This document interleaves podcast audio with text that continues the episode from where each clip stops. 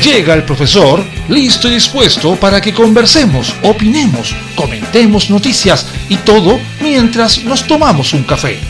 Súmate a esta tertulia con aroma. Comienza Cafeitarse en la mañana con Eduardo Flores en la radio de los monos. Buenos días. Bueno, las cosas en México estuvieron bastante fuertes ayer. Con una magnitud de 7.1, el movimiento telúrico tuvo su epicentro muy cerca de Acapulco. El gobernador del sureño estado de Guerrero informó que una persona falleció por la caída de un poste de luz en el municipio de Coyuca de Benítez. El Choa descarta que este terremoto provoque un tsunami en Chile.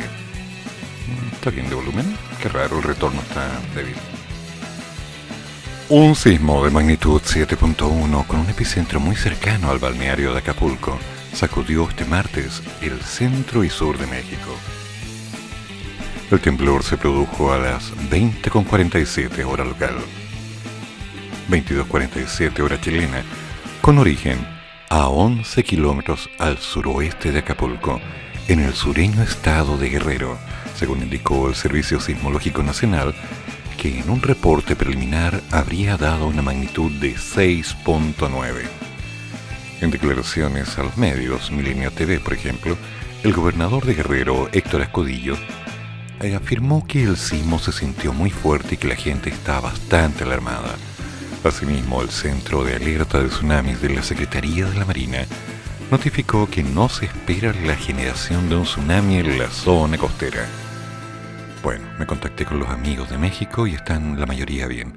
Otros simplemente no han contestado. El gobernador del sureño estado de Guerrero, Héctor Astudillo, informó que una persona falleció por la caída de un poste de la luz en el municipio de Coyuca de Benítez tras el terremoto.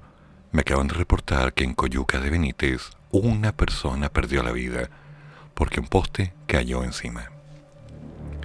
Explicó que en Coyuca de Benítez que es un estado, más bien un municipio cercano a Acapulco, en un recorrido DF por la costanera del balneario, se pudo apreciar la caída de estructuras metálicas y cristales rotos en algunos establecimientos, además del desmoronamiento de una parte de una fachada de una vivienda. Además de este fallecido, hay muchos reportes de caída de piedras y tierras en Acapulco, donde hay demasiados lugares sin electricidad. Estamos tratando de seguir recabando información, pero nos va llegando lentamente, en forma muy lenta. Hasta el momento, solo podemos reportar el fallecimiento de una persona. Esperamos que no haya más. Minutos antes, el presidente de México, Andrés Manuel López Obrador, había descartado que por el momento haya más pérdidas humanas tras el terremoto, que por otro lado marcó 7.1 grados. El terremoto activó la alerta sísmica de la Ciudad de México, donde miles de personas salieron de las casas y de los edificios como medida de seguridad y prevención, y en donde hasta este momento aún se encuentra una gran cantidad de barrios sin acceso a electricidad. El secretario de Seguridad Ciudadana, Omar García Harfuch, está sobrevolando la ciudad. Hasta el momento no se reportan daños graves, ¿no? Seguimos informando. Ah. Posteriormente, García Jarmuch informó que hay cortes de luz en algunos barrios de la ciudad y el servicio de metro funciona con normalidad. Por el momento no hay más reportes. El sismo de esta anoche ocurrió a la misma fecha que hace cuatro años, el 7 de septiembre del 2017, donde se registró un terremoto de 8.2 grados el cual tuvo su epicentro en el Golfo de Tehuantepec y afectó principalmente los estados de Oaxaca y Chiapas, donde 98 personas perdieron la vida. El Servicio Hidrográfico y Oceanográfico de la Armada de Chile, CHOA, descartó que el terremoto de México posea un riesgo de tsunami para las costas chilenas. Sin embargo, en México están pendientes de que esto pueda ser muy distinto. Ay, esto se va a poner complicado, muy complicado. no reúne las condiciones necesarias para generar un tsunami en las costas de Chile. Mm. Bueno, que nos queda excepto esperar tener calma. Los que tengan amigos en México, que yo estoy completamente convencido, aunque lo haya dicho en forma pésima, contáctense. Por un lado, es bueno saber que esa gente está bien, pero por otra, ellos necesitan sentir que nos importan. Tomen el teléfono, envíen un WhatsApp, comuníquense de inmediato. La gente de México es gente cercana, muy cercana para nosotros, en más de un sentido. Ah, esto se va a poner denso. ¿Y las lluvias? Tal vez el fin de semana tengamos lluvia en Santiago. ¿Temblará por qué? No lo sé. Pero estaremos preparados.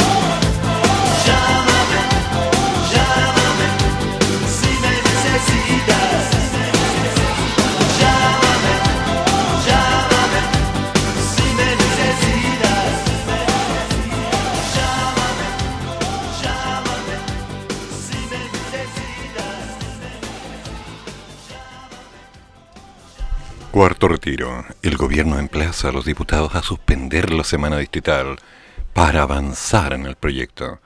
Hoy día se sabe todo. Ante las críticas de los diputados por supuestas presiones para votar rápidamente el proyecto del cuarto retiro, el gobierno emplazó a los parlamentarios a suspender su semana distrital para avanzar rápidamente con la tramitación de la iniciativa. La respuesta del Ejecutivo se originó ante las palabras del presidente de la Comisión de la Constitución, el diputado Marcos Silavaca, quien descartó votar el proyecto en sala este jueves, ya que recién durante este miércoles se vio en particular el tema en la comisión. No entiendo cuál es el objetivo, cuál es el interés del Ejecutivo en instalar la discusión, apurar los procesos de discusión y colocarlo en la sala, incluso sin acuerdo de los comités. Yo creo que lo que está tratando de hacer el ministro Osa, lo que está tratando de hacer el presidente, es tratar de obligar a los parlamentarios de derecha a votarlo en contra antes del día jueves para tratar que los chilenos y las chilenas se olviden durante este 18 de septiembre y así tratar de resolver un problema interno que hoy tiene la derecha. Y la vaca añadió que este es un problema que presenta Sebastián Sichel con sus parlamentarios a través de esta ley corta para convencerlos de rechazar el cuarto retiro. Ante estas palabras, el ministro de las Express, Juan José Osa, planteó que si el diputado y la vaca y quienes lo acompañan consideran que se requiere un mayor análisis, dos cosas al respecto. Entonces, mm, no están seguros de que esto sea bueno para los chilenos. Y en segundo lugar, hacerles un llamado a que se vote la próxima semana, que no sea una semana distrital, y que los parlamentarios en consecuencia consideren este proyecto como algo tan importante que tenga que ser aprobado. Tiene las facultades de no tener una semana distrital y dedicarle a trabajar en ello. Las declaraciones de OSA se dan en medio de la incertidumbre por los apoyos que le han entregado diversos parlamentarios, yendo directamente en contra de lo dicho por el candidato presidencial Sebastián Sichel. Hmm. Creo que hay un problema de contexto ahí, ¿no? Como que algo no me está cuadrando. Hasta donde yo sé, la gente está pendiente de este cuarto retiro. ¿A favor o en contra? Si sale a favor, van a ver si van a sacar el dinero. Si sale en contra, mm, van a ver qué cosa pueda suceder. Porque igual estamos cansados de que cada vez que la línea del oficialismo no hace lo que la gente supuestamente espera, mucha gente se tomó la libertad de reclamar de una forma no precisamente pacífica y ya no queremos más de esa batalla. Por otro lado, pensar que la gente va a dejar de pensar en estas fiestas patrias en razón de un retiro es más bien inocente, porque seamos claros, se nos viene una semana de gastos 11, bueno, lo que tenga que pasar, como todos los años. Esperemos que este año no sea una mala idea. Paremos un poco, por favor. Después, viernes 17, que aún no se confirma, pero definitivamente casi todo indica que no va a ser feriado. 18, 19. Ay, ay, ay, las cosas se nos van poniendo amargas. Y la gente se va preparando para las fiestas patrias. A pocas horas de lo que va a ser la llegada de la primavera y por supuesto, el fin de un invierno crudo. ¿Y la lluvia? Un saludo a la bandera.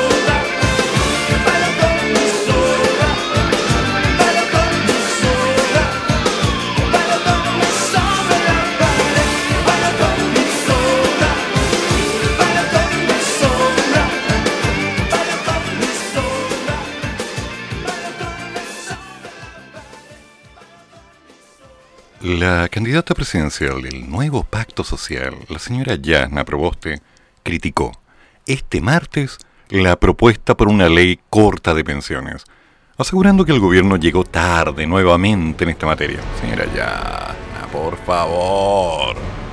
En esta línea, la abanderada explicó que esta ley corta lo que hace es mejorar la pensión básica solidaria, pero mantiene intacto el modelo de las administradoras de fondos de pensión. El gobierno una vez más llega tarde y lo hace mal, aseguró la expresidenta del Senado ante la iniciativa anunciada por el presidente Sebastián Piñera el día de ayer, que tiene como objetivo extender el pilar solidario. Hmm. El proyecto contempla aumentar la pensión básica a 177 mil pesos mensuales y extender la cobertura del aporte previsional solidario desde el 60% actual al 80% de las pensiones de Chile. Por su parte, desde el gobierno afirmaron que habrá urgencia para que en los próximos días esta iniciativa avance y descartaron que haya sido para no seguir con la reforma previsional integral. Vamos a seguir dialogando en el Senado. Esto no significa el término de la reforma previsional integral. Lo que hace esta ley corta es apurar un beneficio que no puede esperar más para mejorar las pensiones de medio millón de jubilados, aseguró Patricio Melero, el actual ministro del Trabajo. Mientras que el ministro de las ECPES, Juan José Osa, afirmó que esta ley corta va mucho más allá de que no exista un nuevo retiro del fondo de pensiones. Lo que busca es mejorar las pensiones. Y para mejorar las pensiones, cada retiro de los fondos de pensiones va en sentido contrario. Mm, bueno, es cierto. Por supuesto que quienes favorecen los retiros de pensiones no están favoreciendo la mejora de las mismas. Y eso es justamente lo que hace esta ley, advirtió el secretario de Estado. Hoy, que me salió patriótico. Bueno, pero lo claro y absoluto es que esto se discute entre hoy día y mañana, así que ojo ahí.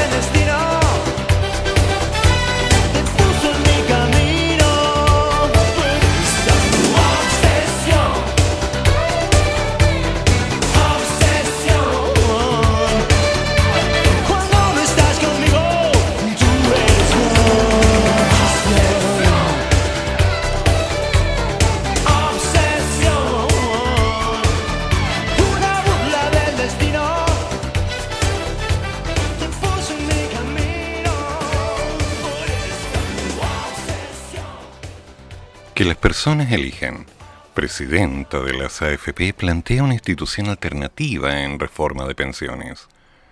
La presidenta de la Asociación de las AFP, Alejandra Cox, se refirió al futuro de las administradoras de fondos y planteó que el actual sistema debe ser una alternativa para las personas y no una obligación, siendo esto un desafío para una futura reforma de pensiones.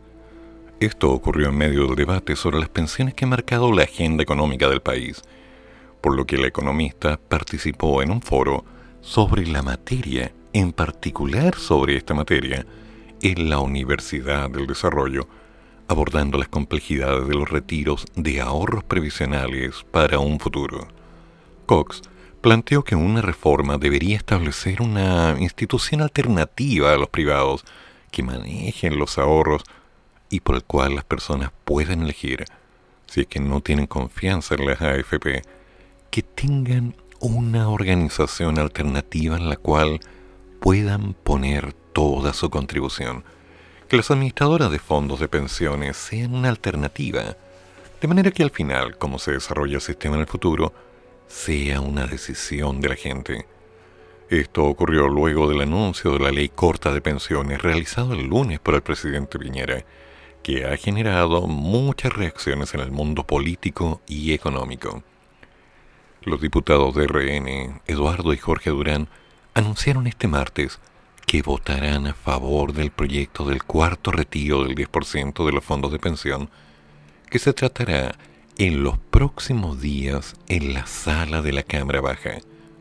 Jorge Durán habría manifestado estar en contra de esta iniciativa, pero durante esta jornada acusó amenazas y planteó que el castigado de esta semana será el diputado Jorge Durán. Yo creo que lo que ha provocado más indignación en la ciudadanía y en la comunidad son las amenazas, por ese estilo matonesco de algunos actores políticos que han tratado de impedir ese cuarto retiro a toda costa. Es por eso que yo me revelo ante estas amenazas y asumiré todos los costos que esto implique. Además, quiero anunciar que votaré a favor del cuarto retiro, asumiendo el costo y las amenazas de las cuales hemos sido víctimas. ¡Ay, qué valiente! Por su parte, el diputado Álvaro Carter indicó que parece que el gobierno no entiende que la hiperfocalización no es el éxito, sino lo que es la universalidad Frente a este anuncio, que lo valoró, votaré a favor del cuarto retiro. Bueno, veremos qué pasa. Por ahora calma, tiza, buena letra, paciencia, seguir. Economía de guerra. Chiquillos, compren lo que necesiten, no compren más. Recuerden que siguen subiendo los precios y esto no se va a detener. Te prefiero fuera de tu amor,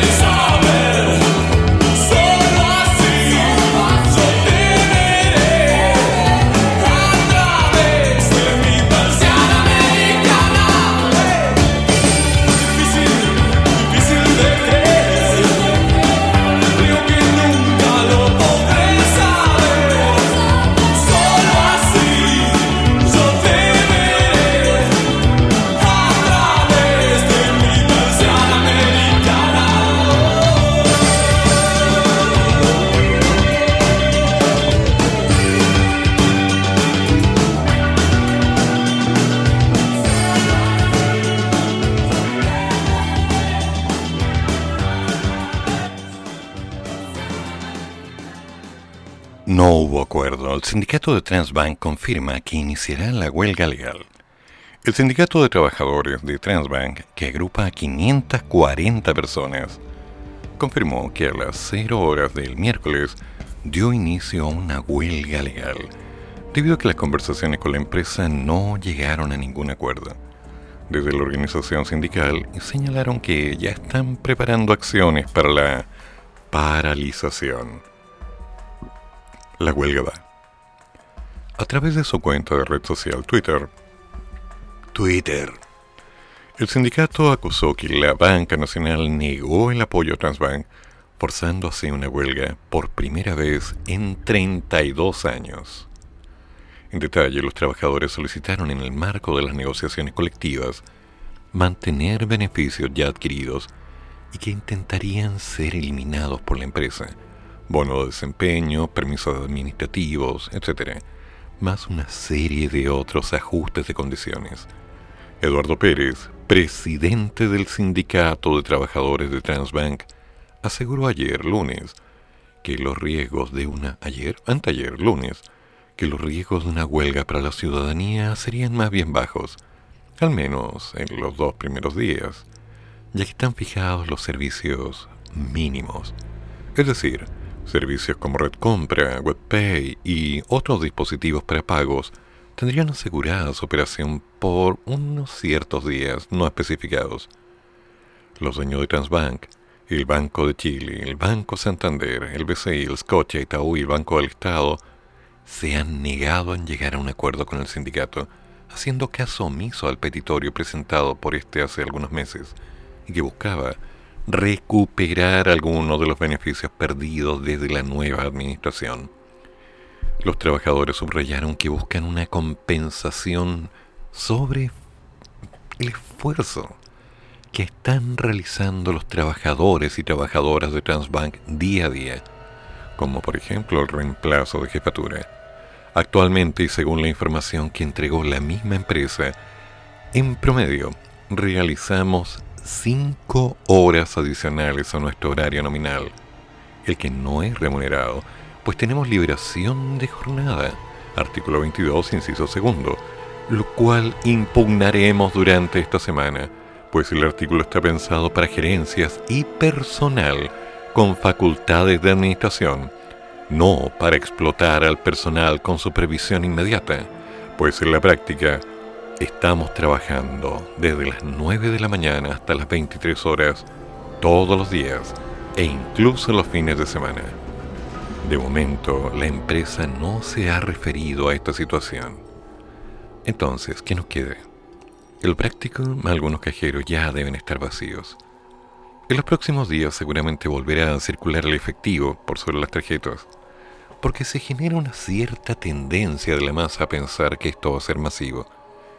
Nadie nos puede asegurar que las cosas se van a regularizar dentro de pocos días. Y eso el no saber lo que va a pasar es lo que nos va sembrando la duda. Por ahora estamos avisados. Espérate, ¿quién usó esa frase? Ah, ¿verdad? El Gabo. El Gabito estaba diciéndole eso a un presidente, si me acuerdo. Oye, ¿cómo está el Gabo? ¿Ya está en contra o a favor del cuarto retiro? ¿Alguien sabe?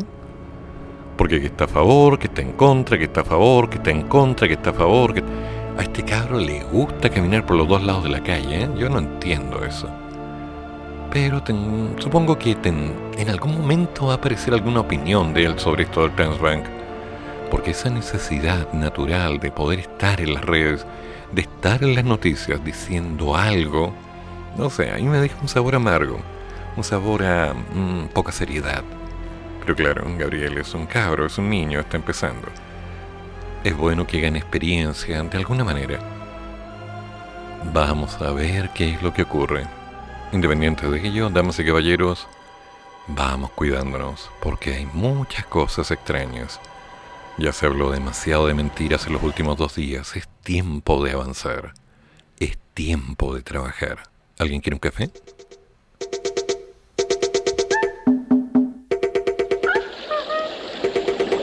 A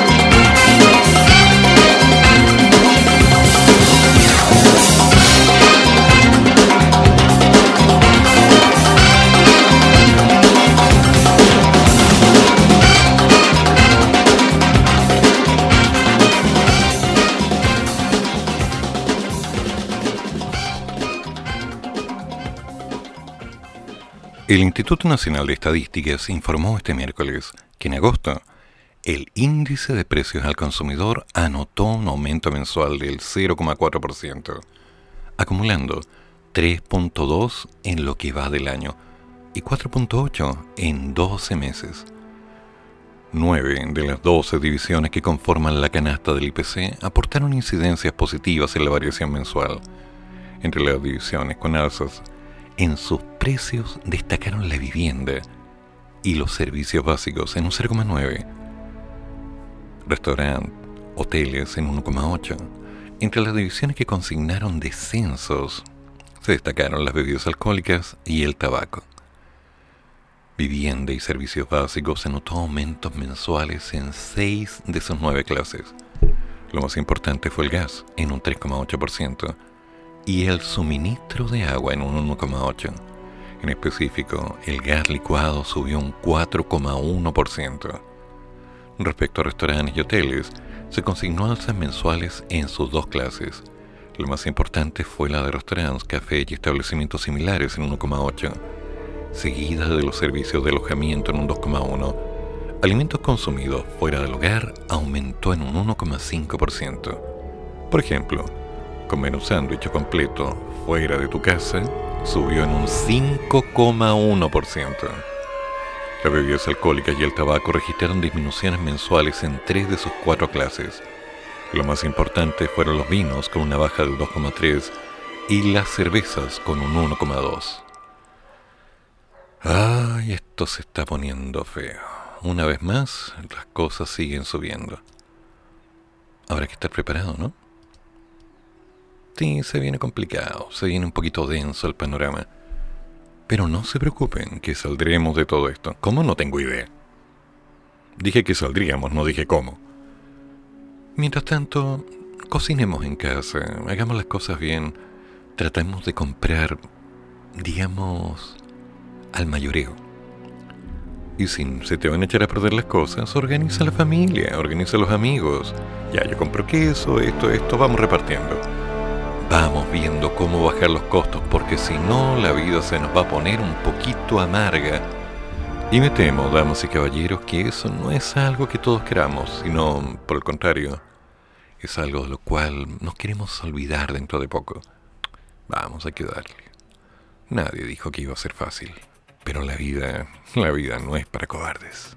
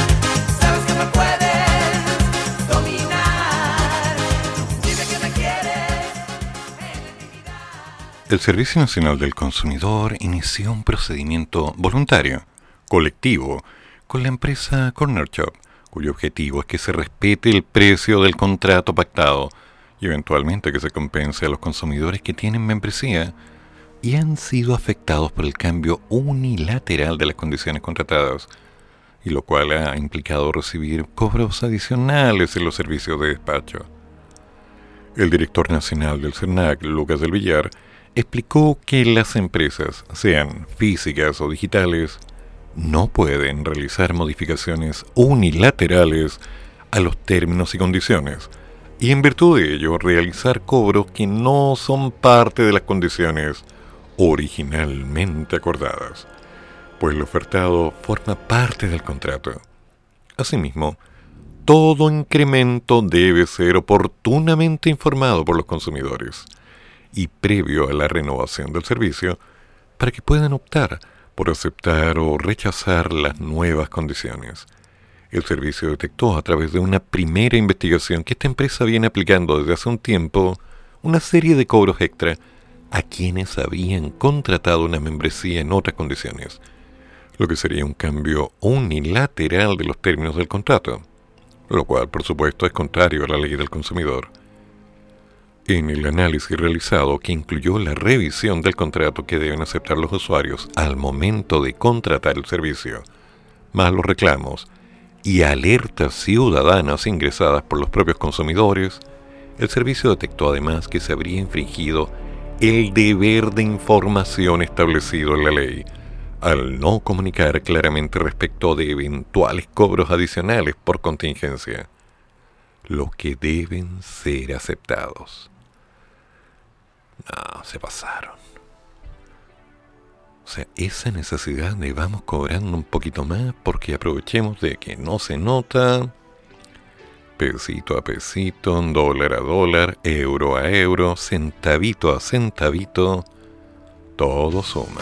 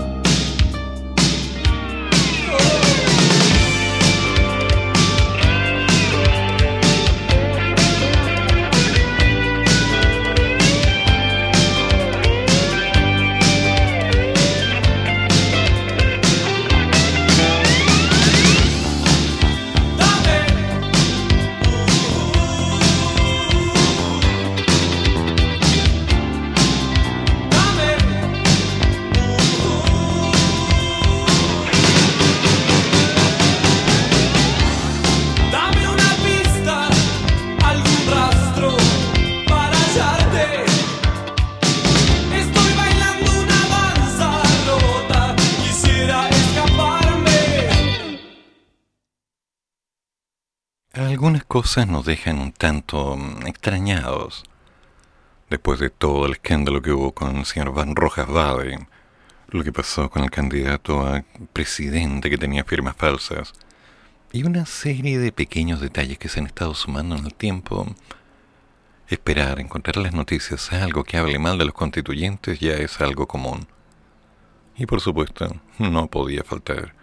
Los diputados Christian Lavey y Karin Luke denunciaron que 12 de los convencionales constituyentes hicieron uso del ingreso familiar de emergencia, a pesar de estar recibiendo una remuneración que alcanza los dos y medio millones de pesos. No tiene probablemente un resquicio legal, pero cuando uno pasa a ser una autoridad o cuando uno pasa a ejercer un cargo público, no puede hacer uso y beneficio de las ayudas del Estado.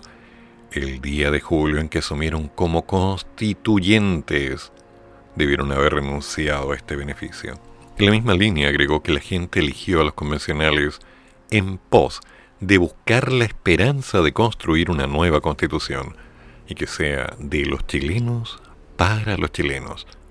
Hoy día encontramos que algunas manzanas, digamos, se podrían estar fermentando en el canasto incompleto, ¿no? Es como que no deberían estar ahí. Discrepo de la forma ética en la que se hace. No me voy a meter en las familias de cada uno de ellos. Pero cuando uno es autoridad, no debe recibir ayudas del Estado.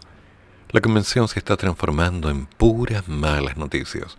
¿Por qué no me llama eso la atención? Porque es normal. Es parte del espectáculo que yo he armado. En realidad nunca pensé que iban a ser tan vapuleados. Por su parte, la diputada Karen Locke afirmó que el IFE iba en ayuda de las personas que lo han pasado mal en la pandemia. Ellos tienen que ser conscientes de que cuando uno ostenta un cargo público, hay que representarlo y serlo. No podemos estar hablando de transparencia cuando ellos mismos no la han tenido. Junto a sus declaraciones, los parlamentarios entregaron la nómina de los convencionales que habrían recibido al IFE. En ella se encuentran seis integrantes de la lista del pueblo, cinco de Apruebo Dignidad y una de la Asamblea Constituyente de Atacama. Mm, Bueno, está la lista, pero ¿para qué la voy a leer? Para obtener el beneficio se debe pertenecer al registro social de hogares. Se está entre el 91 y el 100% del RCH, se deben declarar los ingresos, los que no pueden ser mayores a 800 mil pesos por integrante del hogar. Dos palos y medio no es poco. Sí, ganan un poco más que un profesor de matemática. O que un locutor de la radio, digo yo. Bueno, la verdad es que harto más. Oye, sí, a mí nadie me paga.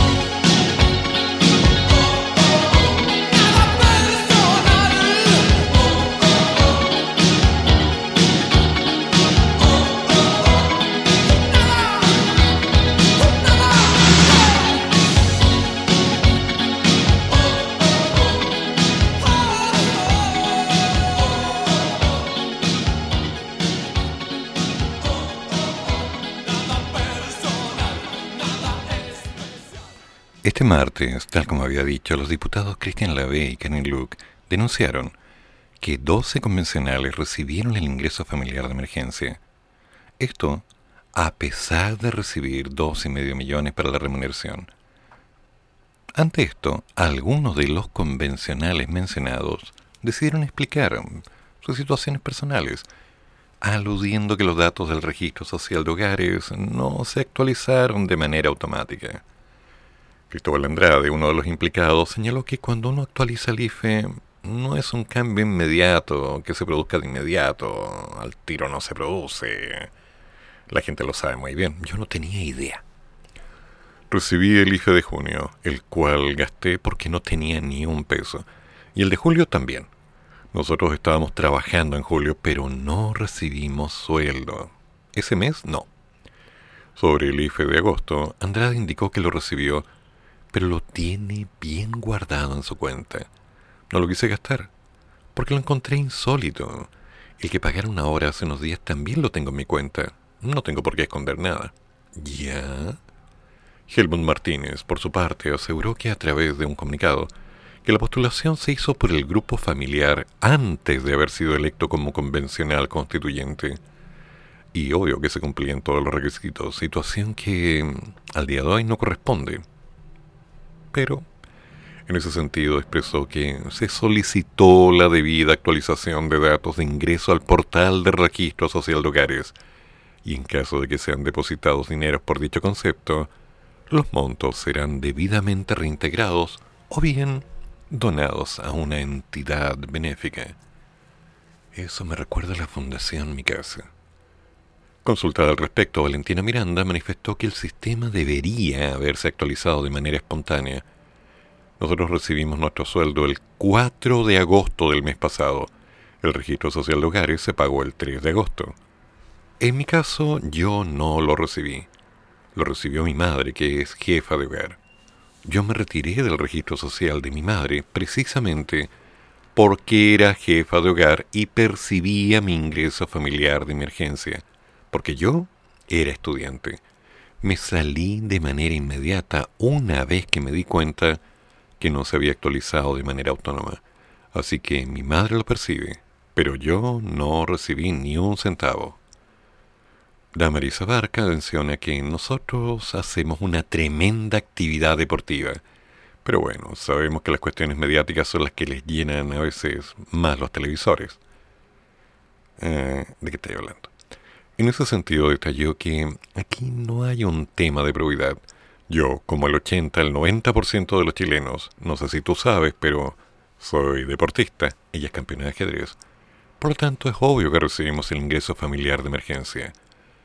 Ahora acá hay un tema de no actualización, y esto fue lo que probablemente tomó junio.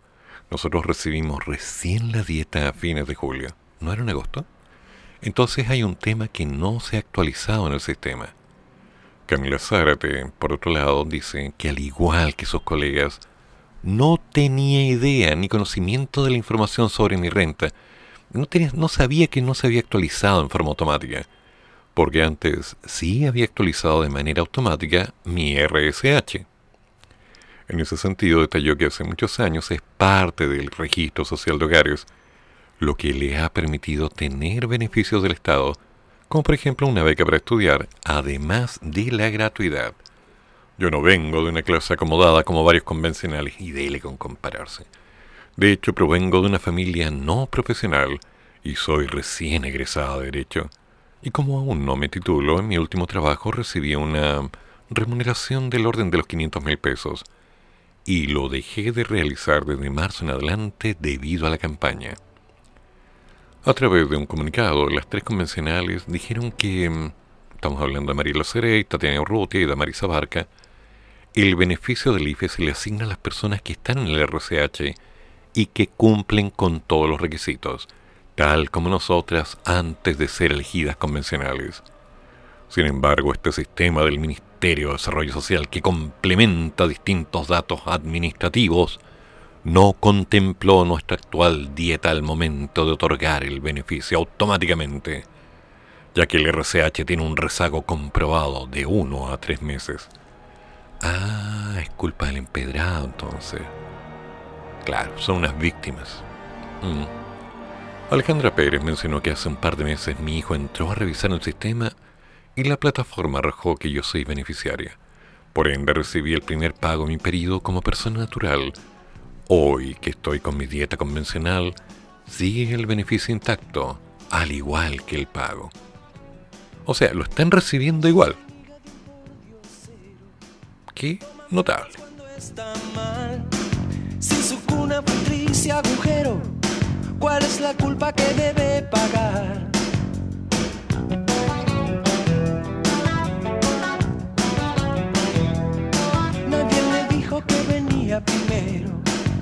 que teléfono contestar. Gente sucia encontró en su ruta, hierro y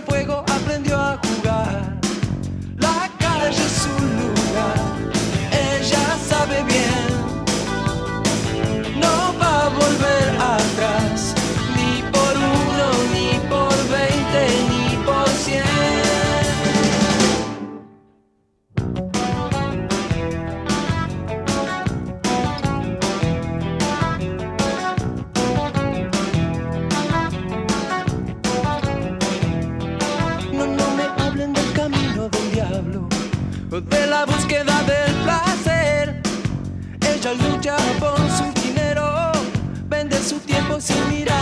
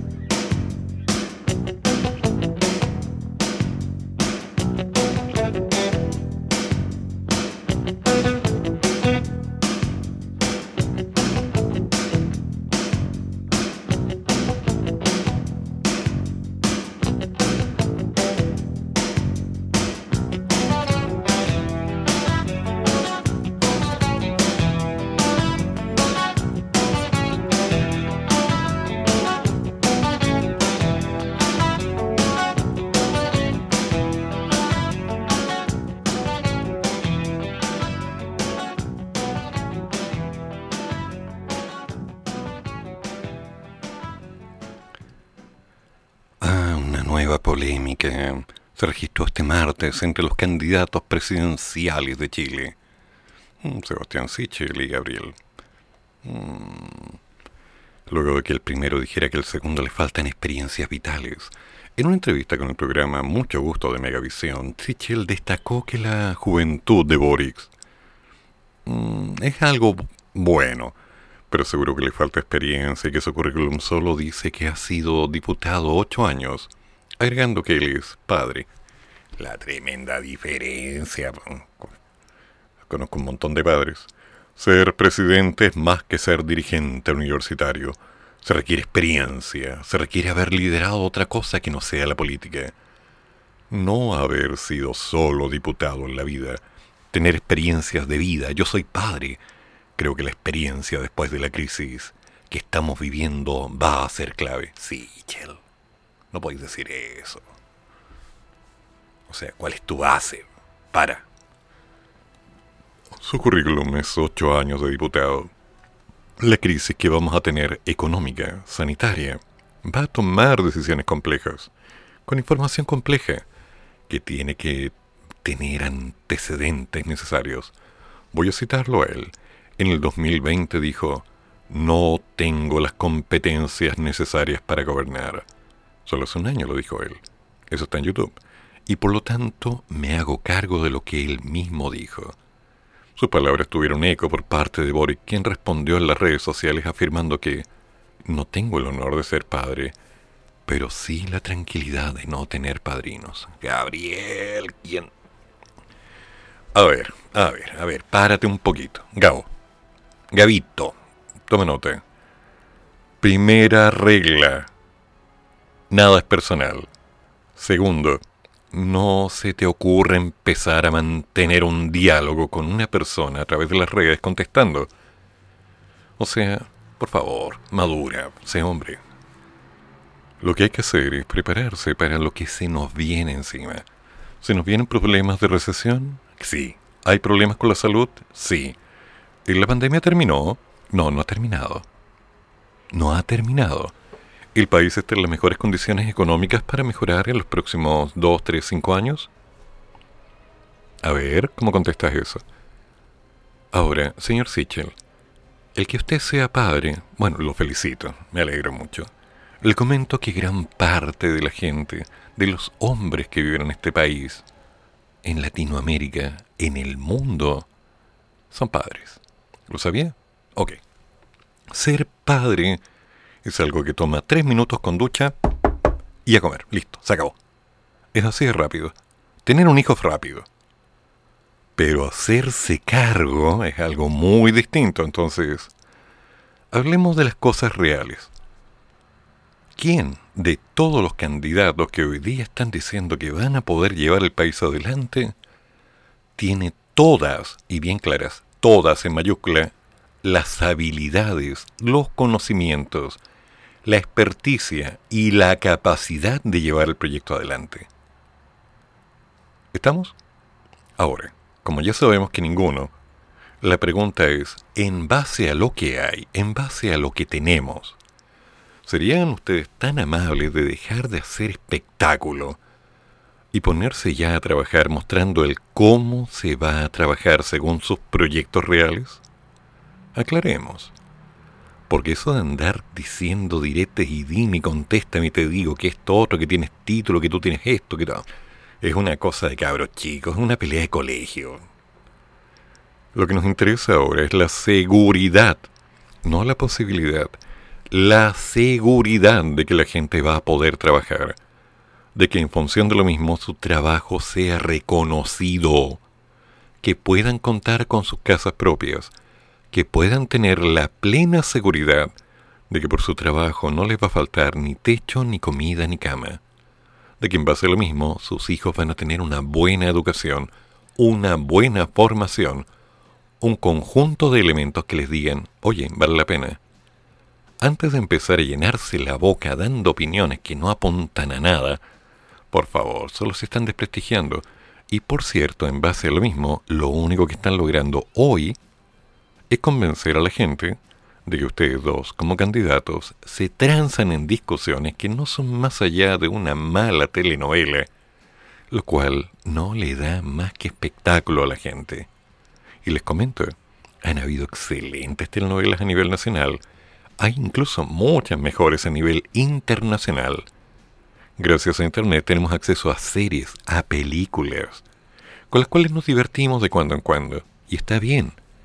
Pero cuando estamos hablando de la política nacional y estamos hablando de lo que se va a hacer en Chile, se necesita gente que diga, bueno, esto no va a ser fácil y vamos a hacer esto, esto y esto.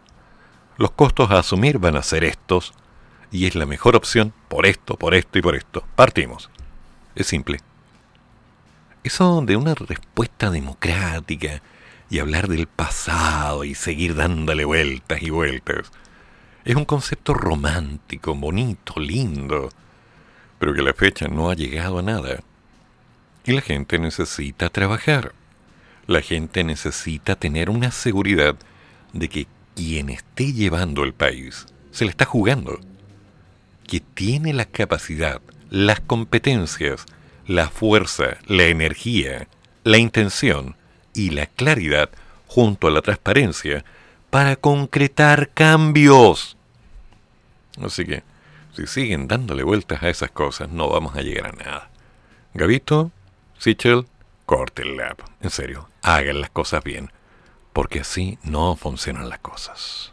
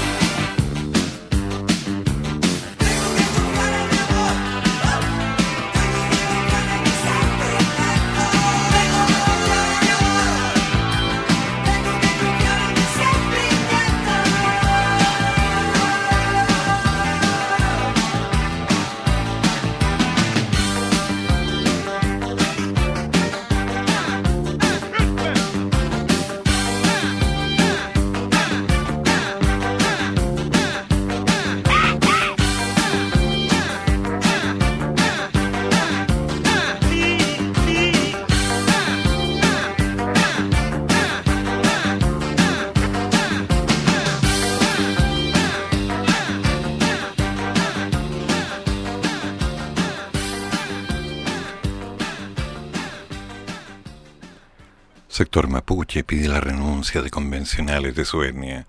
Están acusando a Loncón y a Linconao de venderse. Un grupo de manifestantes mapuches llegaron este martes hasta la sede de la Convención Constitucional para entregar una carta donde emplazan a los convencionales de esa etnia, a quienes acusaron de ser cómplices del despojo y la represión. Se trató de una protesta registrada en las afueras del ex Congreso Nacional por Catedral, en la calle Catedral, protagonizada por comunidades en resistencia de Mayeco, algunas con sus rostros recubiertos y palizas y lienzos que decían resistencia no es terrorismo. A su llegada, uno de los representantes, Luis Tecol, indicó que el objetivo era ingresar a hablar con los convencionales del pueblo mapuche, asegurando que no los representan, incluida la presidenta Elisa Loncón. Hemos escuchado incluso a la presidenta de esta convención diciendo que ella es representante de los mapuches, cosa que no lo es. Eso es lo que venimos a decirle. Incluso en medio de la manifestación llegó al edificio la machi Francisca Linconao, a quien también increparon. Y si bien en un principio se planteó la posibilidad de reunirse con el vicepresidente Jaime Baza, esto finalmente no se concretó debido a que los 28 representantes que llegaron al lugar quisieron participar de la reunión lo que no fue posible debido a que excedían el aforo permitido. Tras fracasar en su intento, los manifestantes se retiraron, acusando que no quisieron ser escuchados por parte de la mesa de la convención. Nosotros buscamos que los constituyentes mapuches se hagan cargo de la participación política. ¿Cuáles son los costos políticos y jurídicos que van a tener con el pueblo mapuche? participar de una convención política del Estado de Chile, hoy día yo diría que los hace cómplices del negacionismo, los hace cómplices del despojo y los hace cómplices de la represión política en el territorio mapuche. La media sentencia. Bueno, así sigue el show.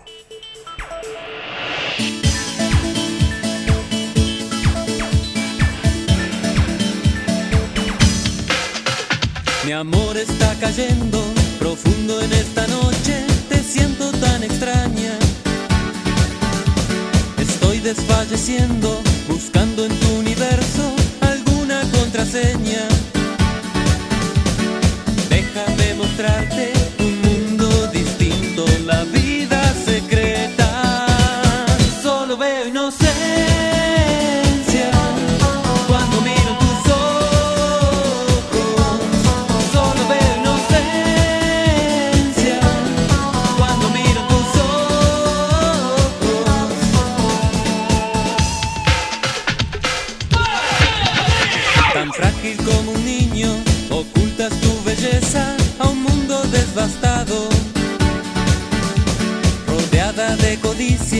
Solo es cuestión de tiempo que olvides tu pasado. Déjame mostrarte un mundo distinto.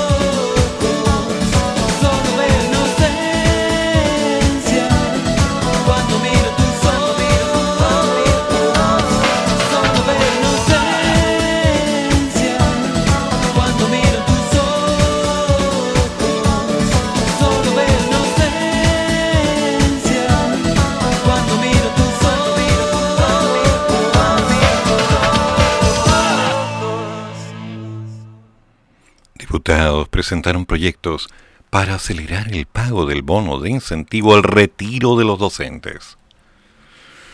Las iniciativas legales fueron ingresadas por parlamentarios de oposición que integran la Comisión de Educación de la Cámara de Diputados, producto del retraso en el pago de este beneficio. El presidente del Colegio de Profesores, Carlos Díaz, emplazó al ministro de Educación a cumplir la ley y hacer efectivos los pagos que se encuentran pendientes, en algunos casos, desde el 2017. La diputada de Comunes, Camila Rojas, sostuvo que este es un tema que lleva años sin solución y sin respuestas por parte del gobierno, afectando a miles de profesores y asistentes de educación. Los diputados opositores, que son mayoría en la Comisión de Educación, se comprometieron a tramitar con celeridad estos proyectos de ley que buscan agilizar el pago del bono de incentivo al retiro de los profesionales de la educación. Pero por favor, por favor, Dios agregó que incluso algunos profesores han fallecido sin haber recibido el bono de incentivo al retiro y otros que a los 70 años aún no pueden salir del sistema por este atraso en el pago. O sea, no la embarren, aclaremos. Durante años se ha descalificado a los profesores que han hecho bien su trabajo. Es claro que en varios colegios, institutos y universidades a los profesores que presionan más, se les aplica un, oye, ¿tienes problemas tú con la lista de evaluación? ¿Sabes que vas a quedarte con menos horas para este año? Firma acá. Sí. Sea, seamos coherentes, por favor. Una forma elegante de sacarlas del mercado a estas personas es como... oh, me molesta. Sí, tiene que haber un ingreso, tiene que haber un respeto, tiene que haber algo. Pero todo tiene su momento. Bueno, dentro de algunos minutos en la radio de los monos con navaja, sí, www.monos con navaja, la radio de los monos, viene el Maña Mañando la mañana. Un programa interesante, curioso, que de alguna forma nos va llevando algunos recuerdos. ¿Cuál es el tema de hoy? Bueno, hoy el tema es... ¿Y el rodeo? ¿Es un deporte? ¿Te da igual? ¿O no te da igual? ¿Te gusta la vida en el campo y sus costumbres? Sobre la vida campesina, recuerdos e historias en Radio Monos con Navaja. Una radio chúcara como ella sola. Y después, todo música internacional con Larry Constantino, con todos los estilos y toda la música de todas partes. Y más tarde, hablemos del ex. Siempre, como todos los martes, se conectan estos muchachos a Facebook y reciben tus consultas. ¿Tienes una duda? ¿Tienes algún problema legal? Escríbelo. Y nuestros dos abogados van a revisar tu caso y van a visualizarlo paso a paso. Te van a decir, mira, lo que pasa es pa, pa, pa, pa, pa. Claridad ante todo. Sí, y el programa se transmite por la radio los días miércoles desde las 12.30 aproximadamente. Más tarde, a las 14 horas, me haces tanto bien. Con Patricia Aguiluz, el hombre que recorre el mundo, el hombre que transmite desde Santiago, desde Lima, Perú, desde Guatemala, desde Uruguay, desde Paraguay. ¿Cómo es que sale tanto? Nadie lo sabe. Pero él toma el micrófono, se sirve un café, mira hacia el soslayo y mientras sus miradas se depositan en alguien, sus labios se abren y dice, me haces tanto bien. Bueno, Patricia Aguiluz más tarde. Así que atentos a la jugada, maestro te lo damos, el barco es suyo. Yo ahora me preparo un café y les comento una vez más, al igual que todos los días, que todas y cada una de las opiniones vertidas en este programa son de mi entera responsabilidad. Así que si algún señor de la política o el Gavito o Sichel no están de acuerdo, que me llamen. Y de paso les puedo hacer alguna clase de matemática. A la sala.cl. Que tengan buen día. Nos juntamos mañana. Chan chan. ¿Se acabó? Se acabó. Termina el programa, pero sigue el café. Y el profesor ya volverá para otra vez cafeitarse en la mañana, aquí, en la radio de los monos.